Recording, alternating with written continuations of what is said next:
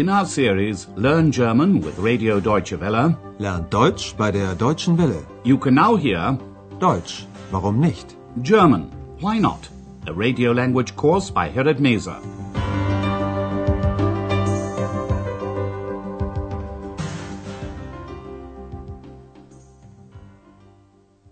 Liebe Hörerinnen und Hörer.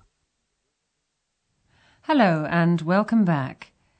Today you can hear lesson 24. Möchten Sie noch einen Kaffee? Would you like another coffee? In the last lesson, Ex put Andreas in an embarrassing situation. She said she was hungry and suggested that they go out to eat together. Gehen wir zusammen essen? But she said this in such a loud voice that Frau Berger, the hotel manageress, thought she was included in the invitation. Frau Berger accepted and said, That's a good idea. Das ist eine gute Idee. Andreas, Ex, and Frau Berger are now sitting in an Italian restaurant. It's a pizzeria. These restaurants are very popular in Germany because the food is usually very good and it's not too expensive. Frau Berger looks at the menu and decides to have salad for a starter and then fish for the main course. Andreas chooses a pizza. Frau Berger can't, of course, see Ex because she's invisible, but she can hear her voice, Stimme, and she's puzzled. Listen to the conversation. Was möchten Sie denn essen? Zuerst einen Salat und dann und dann und dann Fisch. Und Sie, was essen Sie? Eine Pizza mit Schinken, Käse und Tomaten. So viel? Da ist sie ja wieder, Ihre zweite Stimme. Ja, sie ist ziemlich frech.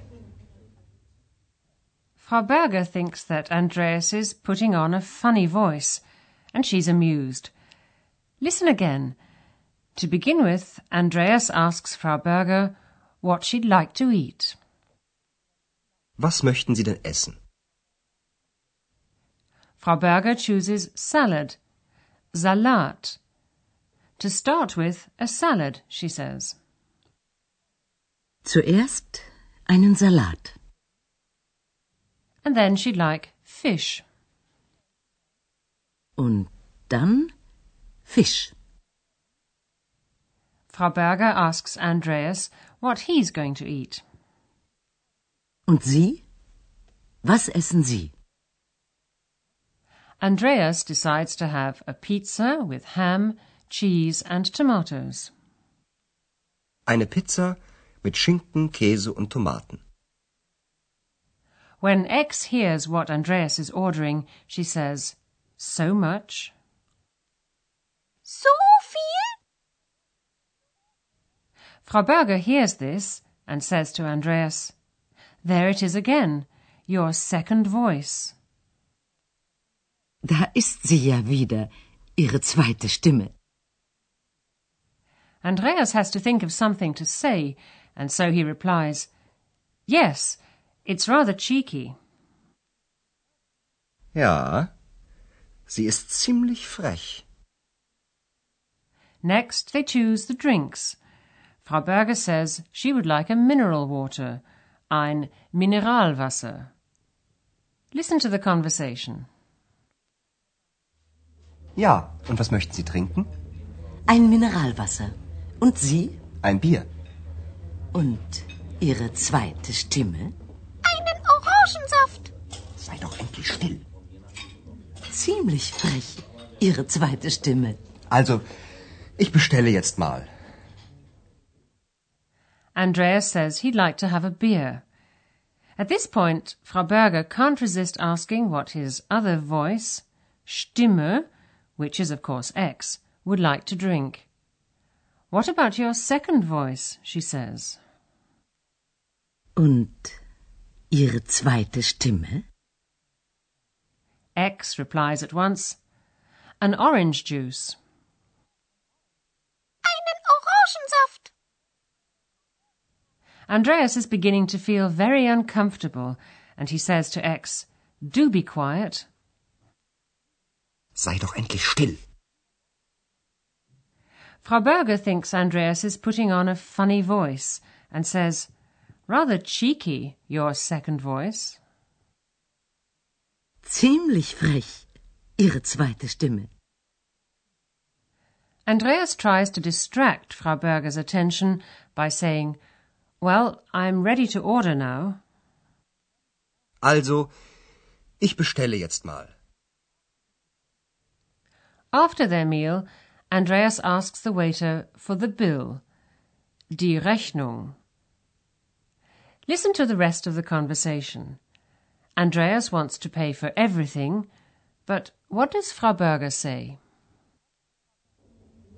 Möchten Sie noch einen Kaffee? Nein, danke. Ja dann. Herr Ober, die Rechnung bitte. Ja, ich komme sofort. Zusammen oder getrennt? Zusammen bitte. Nein, getrennt. Sie haben doch nicht so viel Geld. Frau Berger doesn't think that Andreas should pay for the whole meal because he doesn't have much money. When people go out for a meal in Germany, it's quite common to ask for separate bills. But first, Andreas asks the waiter for the bill, die Rechnung.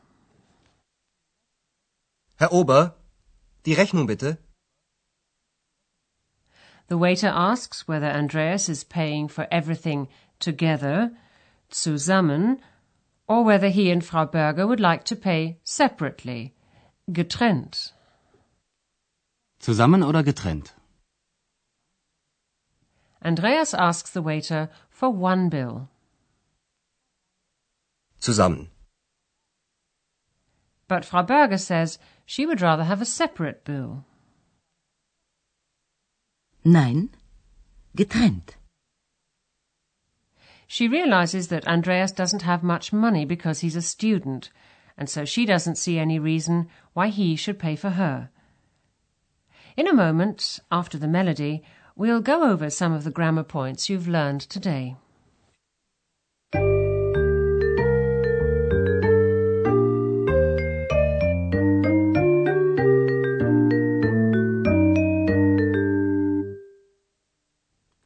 In today's program, you've heard a number of verbs that take a direct object.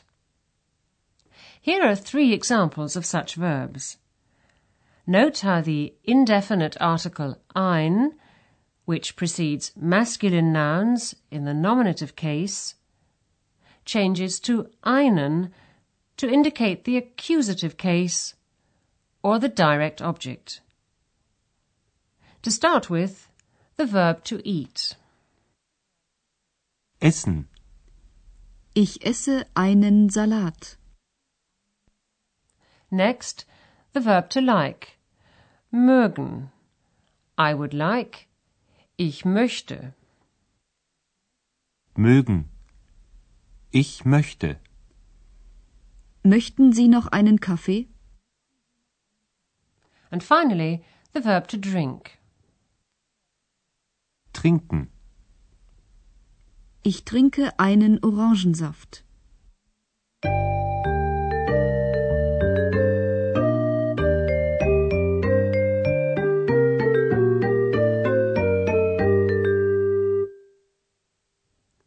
Listen to the dialogues once again, and while you're listening to the music, sit back and relax.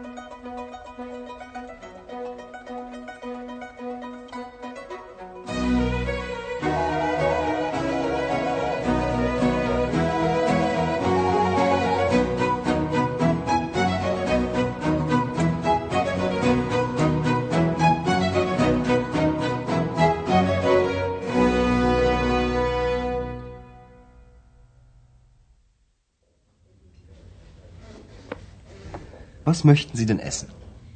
Zuerst einen Salat und dann und dann und dann Fisch. Und Sie, was essen Sie? Eine Pizza mit Schinken, Käse und Tomaten. So viel? Da ist sie ja wieder, Ihre zweite Stimme. Ja, sie ist ziemlich frech. Next, Andreas and Frau Berger decide what they're going to have to drink. Ja, und was möchten Sie trinken? Ein Mineralwasser. Und Sie? Ein Bier. Und Ihre zweite Stimme? Einen Orangensaft. Sei doch endlich still. Ziemlich frech, Ihre zweite Stimme. Also, ich bestelle jetzt mal. After the meal, Andreas asks the waiter for the bill. Frau Berger doesn't want Andreas to pay for her. She says she'd like to pay for herself. Möchten Sie noch einen Kaffee? Nein, danke. Ja dann. Herr Ober, die Rechnung bitte. Ja, ich komme sofort.